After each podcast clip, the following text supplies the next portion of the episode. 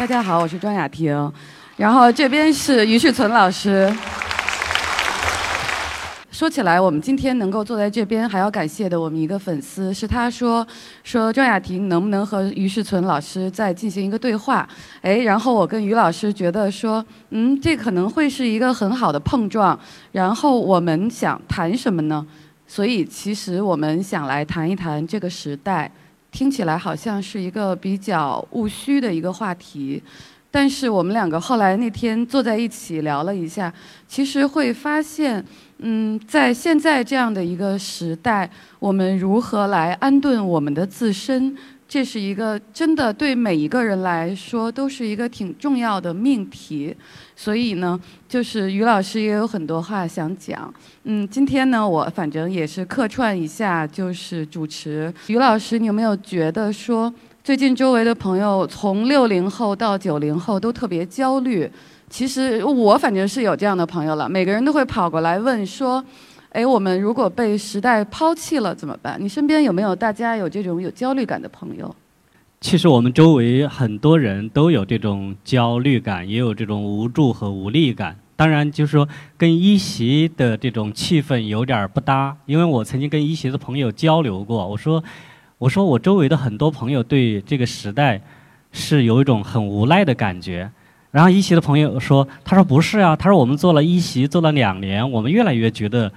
我们周围是有希望的，而且我们每个人都觉得这个机会蛮多，每个人在自己的领域里面正干得起劲儿着了。所以这跟我的感觉有点反差啊。因为说到时代的话，我们这个时代，我觉得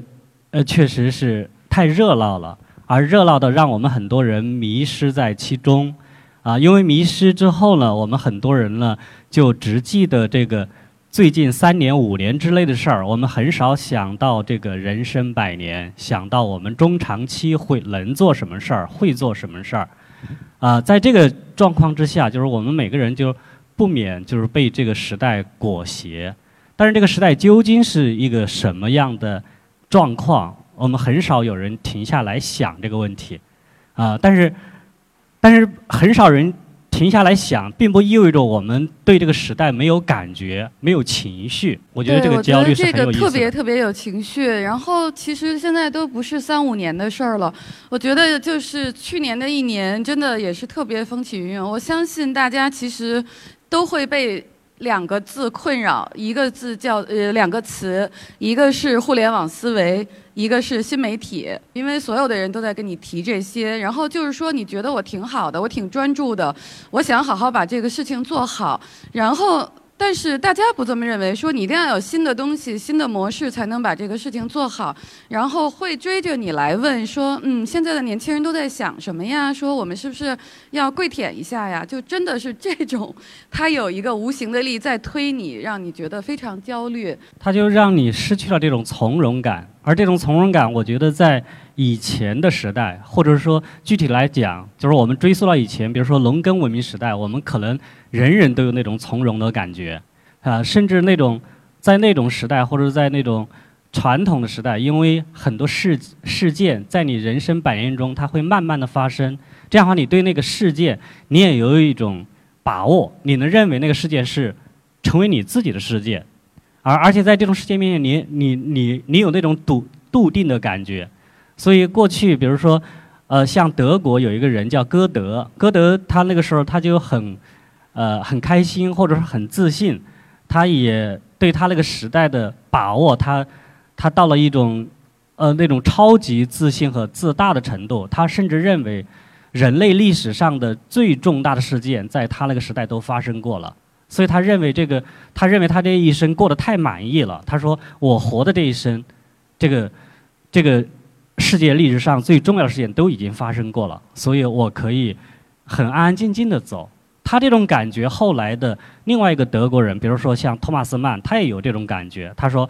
哎，我活的时代经历了一次大战，又经历了二次大战，所以人类的大事儿我都看到过了，以后肯定没有大事儿了。但是我们今天不一样，我们今天好像又面临很多大事，无论是政治的，还是经济的，还是庄老师说的这种技术文明带来的那种事件，使我们应急不暇，我们完全被这个时代裹挟。”裹挟去了。我们很少人说，在我们现在这个大事该发生的都发生过了，我们可以坐下来喝茶了。没有，可能每个人还是在不断的刷微博，要去看看有没有新的事件、新的人出现。对，因为我很认同说技术改变一个时代，因为我们会想说，比如说农业社会，它是一个绵延了特别多的多年的这样的一个状态，然后突然你发现工业革命了以后，其实这一两百年来的发展也是很快，然后再突然有一天你会发现，进入到了一个更高速的互联网的世界的时候，就是我们会来看这个科技的这个高速发展阶段，它是一个。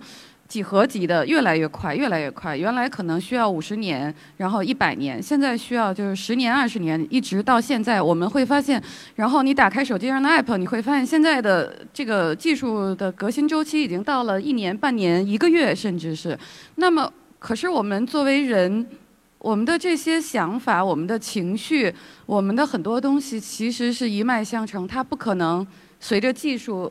这样来变的。所以我会觉得这样的话，确实会有一种，就是所谓的软件和硬件的脱节感。就是我觉得这个首先面对这个焦虑是一个非常正常的。那接下来我们可能就要想一些更多的问题。对，在这种焦虑感面前，其实我们个人的心智也发生了一些变化。比如说，呃，什么变化呢？就是说，在技术的发展面前，我们每个人都变成了孩子，我们就变得更加幼稚了。我们在技术面前就是。呃，完全是不像一个成年人，而且我们总觉得我们这辈子看到了消费的、享受的、分享的还远远不够，我们还想等新的出现，这是一个这是一个新的变化。但是在过去不一样，比如说，呃，歌德有一句名言：“所有成熟的事物都想死亡，都想到死。”啊，这个大家可能也能理解。比如说，果子成熟了，它自然要掉下来；那么人成熟了，他也会退出。退出江湖，退出体制，他会旁观，静静地走向他的晚年。但是现在每一个人，他没有想说我要退出，退退场，每个人都想还想进场，还想去参与。也就是说，每一个人都把自己变成了一个孩子，就是完全这，我觉得这是一个时代提出的一个一一个一个任务或提出一个挑战。人在这个时代技术文明面前，怎么能够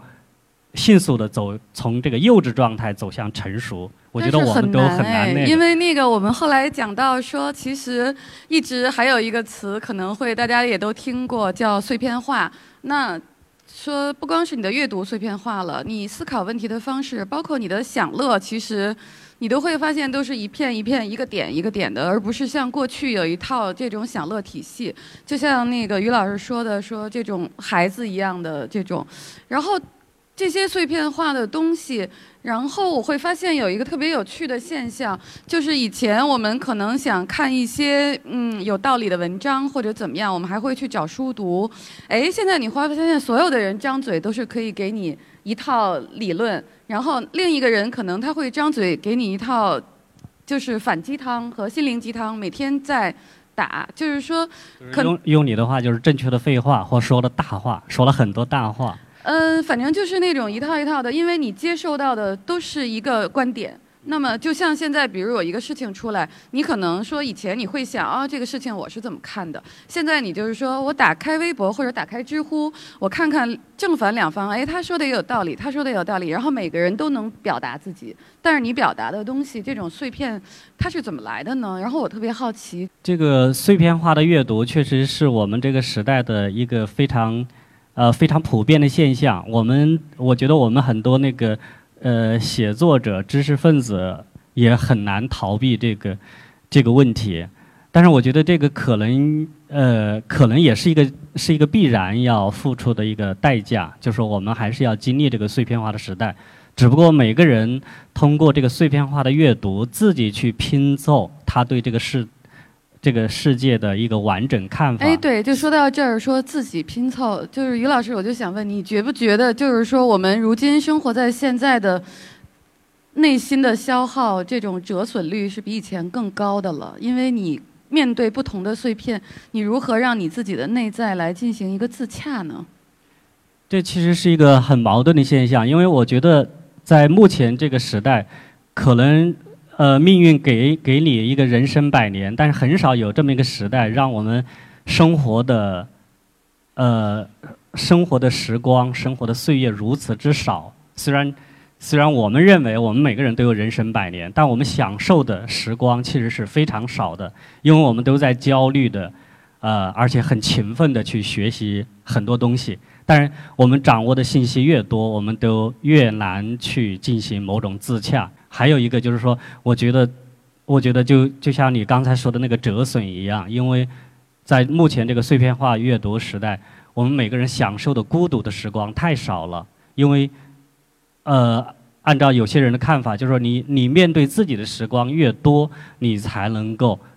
有有有越少的折损率，或者说你才能够从这个纷繁的世界里面慢慢的打捞出自我来。啊，我觉得这可能是一个很矛盾的现象。对，但是我觉得它未必是一个坏的现象，因为也。现在我觉得，就是当你到了一定年纪之后，你会发现很多事情它没有一个说这样一定对，那样一定不对。那在这个比较模糊的状态下，其实还挺好玩的。然后我自己觉得，那时代精神的话，我会感觉是有一点混乱，就是。包括我们的这种幸福的标准，那以前还会讲什么？你内心幸福怎么样？现在你会发现，那成功学会主宰，然后还有很多不同的标准，然后就是每个人又很很焦虑，觉得说，我不光是在技术上可能会落后，那么我可能在我的思维方式甚至语言方式上都会落后，然后这种还是特别容易呈现出一种嗯。用力过猛的状态，就每个人其实都特别拼，然后这是我觉得我能够看到的一些就是时代比较显著的一些特征。然后于老师，你觉得这种混乱和焦虑，还有这种大家的这种拼，它融合起来的话，能不能解释一些就是现在的一些社会问题？这个可能还是呃，还是庄老师，是你跟我交流过程中你说的这个。呃，我们很多人把“精神”这个词汇误解了，就是说一个人的精神、精神的高度，一个时代的精神高度，啊，因为目前的这个物质化和技术文明如此的这个呃肆无忌惮和嚣张，我们在他面前几乎没有抵抗的力量。然后我们在在这个物质和技术面前，我们的我们又又又一个本能的一个应对，这个本能的应对其实有很多是情绪化的。而我们往往把这个情绪性的东西当做是一个精神上的一个东西，但精神跟情绪是是是不是不是一个一个概一个概念？对，这就是我想之前问过您说情绪能不能代表精神？因为所有你看到的，就是我们现在用的这些焦虑也好、混乱也好什么，其实都是还是一些确实很情绪的。但是现在还有一个特别烦人的问题，就是说，当我们谈论精神的时候，总有人会跟你讲说。你首先要在物质层面满足了，你才有资格跟我来谈这个精神。这个还是把那个精神和物质是一个对立化，这个范畴是有问题的，啊，因为呃，我不知道大家怎么看待“精神”这个词汇，看到“时代精神”这个词汇。假如说把我们这个时代的精神都看作是成功学的话，看作是呃人民币的这个硬通货的拥有的多少的话。这种时代精神肯定是一个大大的误解，啊，呃，我自己用一个呃对精神的一个理解，我觉得可以换一个大家都都能够理解的一个词汇，比如说用网络的词汇，那么精神其实是我们生活的一个镜像，这个镜像里有没有？比如说我们一一方面在生活，另外一方面我们还必须有一个镜像，这个镜像其实是某种精神，还有一个它是我们生活的一个。啊，一个一个最高形式，一个抽象的形式，这也是精神。还有一个谈精神的话，我觉得可能要要谈到我们后天和先天这个范畴。我们所有现实的一个生活，我们都可以看作是康德意义上的一个后天存在状况。但是我们必须要知道，在后天存在的诸多现象之外，有一个先天的存在。那个先天的存在，其实就我们的精神。啊，当然我当然还要回到。中国元素上来，我经常跟一些练功的朋友讲，我说你们要练功的话，要读那个道家的心经。道家心经里的第一句话，其实是对所有人都适用的，叫上药三品，神于气经，就是每个人自己身上都有三味最重要的药药品，这个药是可以治愈你的心灵、治愈你的身体的，这个药就是精气神，所以它叫上药三品，神于气经。也就是说，精神它其实有这么高的作用，但是我们我们当下的很多人是把精神这个这个东西忘掉了，或者把它呃这个污名化了。对我之前那个就是看林语堂写那个苏东坡传，他就是说到了说，嗯，那本书能看出来他是真的就是很爱这个人。然后我当时写了一个书评是说，这可能是一个我们永远不可能成为的人。所以从我来看，我觉得精神和现实的一个关系就在于说，我们对现实的追逐可能是说，我想成为什么样的人，那么我可能经过这个努力，我可以成为，那么。精神可能就是说，这也许是一个我永远不可能存成为的人，但是他在，但是我们要朝着这个方向来为之努力。也不是，也不是这么理解的这么狭隘。我举个现实的例子，比如说我们每个人的情绪都有喜怒、喜怒哀乐，但是喜怒哀乐你不能说它是精神层面的东西，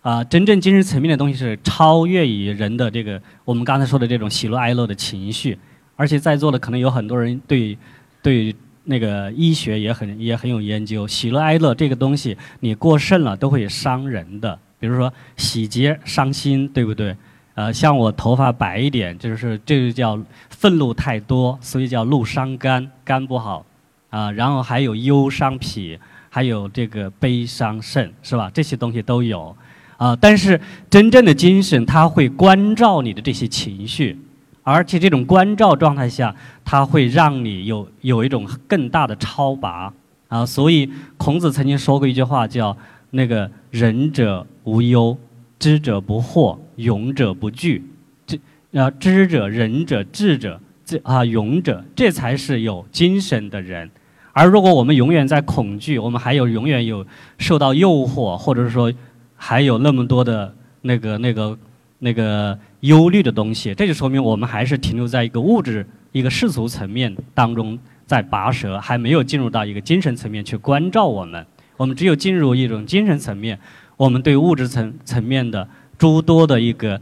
啊一个你说的一个不自洽的东西，我们可能会会改变它，会校正它。这是我理解的一种时代精神，或者说个人怎么提高自己的一种一种一种精神层面。对我们今天来的时候，本来是想说大时代如何安置我安顿我们小小的自身。后来我们真的发现，这个是一个没有解决答案的、没有解决方案的这样的一个问题。因为就是说，就像刚才讲，可能会是一个比较混乱、呃比较加速的这么一个时代。但是其实我们真的是每个人对个人生活来说，你的生活方式的选择权是多了很多的。然后于老师也讲了，这个时候的话，其实我特。特别喜欢四个字儿，叫勇猛精进。对，就是把一些消耗你自己的东西，还有一些就是让你自己逻辑冲突的东西，要尽量的把它放下，然后还是要多关注自己。对，然后我们就觉得说，那这个大时代其实真的，我们还是可以看这个风起云涌的。不是，我想问庄老师，你说的安顿，你是怎么安顿？用勇猛精进在进行安顿自自我？我觉得勇猛精进真的是一个状态。这个就是说，不畏惧，然后不退缩，对，然后适当的远离人群。就是说，你一定要时刻的审视你自己，然后离开人群，同时对你的生活、对你的精神的追求，一定是不要畏惧的，就是不要自欺，不要欺人，不要畏惧，要勇敢。这是我所有的心得，嗯。这个庄老师说的挺好的，我我非常认同。我自己也是想到，就是说，在这么一个我们大家认为有点焦虑，甚至有点混乱啊，还有我自己有一个独特的词，我说这是一个呃，甚至是一个很严酷的冬天。在这个冬天怎么过冬，怎么安顿自己？呃，我我我想到的答案，我觉得跟庄老师想到的一样，其实还是一个积极进取的一个方式。当然，在这个积极进取当中，可能还是不要为这个世界所惑。所以，我们个人，包括我也希望我周围的朋友，都能找到跟这个世界发生联系的方式。这个方式是你独特的，是你是你真正属于你自己的。如果你觉得你在这个世界当中有点迷惑的话，我觉得这个有时候这个勇猛精进，它有时候会有一种，会有一种相反的一个一个走向，那就是。呃，我一再跟人一些人提提供过的答案，就是说你要让这个世界停下来，你去下车啊，让世界停下来，我要下车。这其实也是一个口号，因为这个世界世界有时候走得太快了，所以你可以先跳下车来，先先整理一下自己，安顿一下自己，可以再跳上车都可以。嗯，这个真的是一个特别美的词儿，谢谢于老师。嗯，谢谢那个也谢谢大家听我们两个很认真严肃的来讨论这样虚无的话题，啊谢谢。有点高大上，谢谢、嗯啊。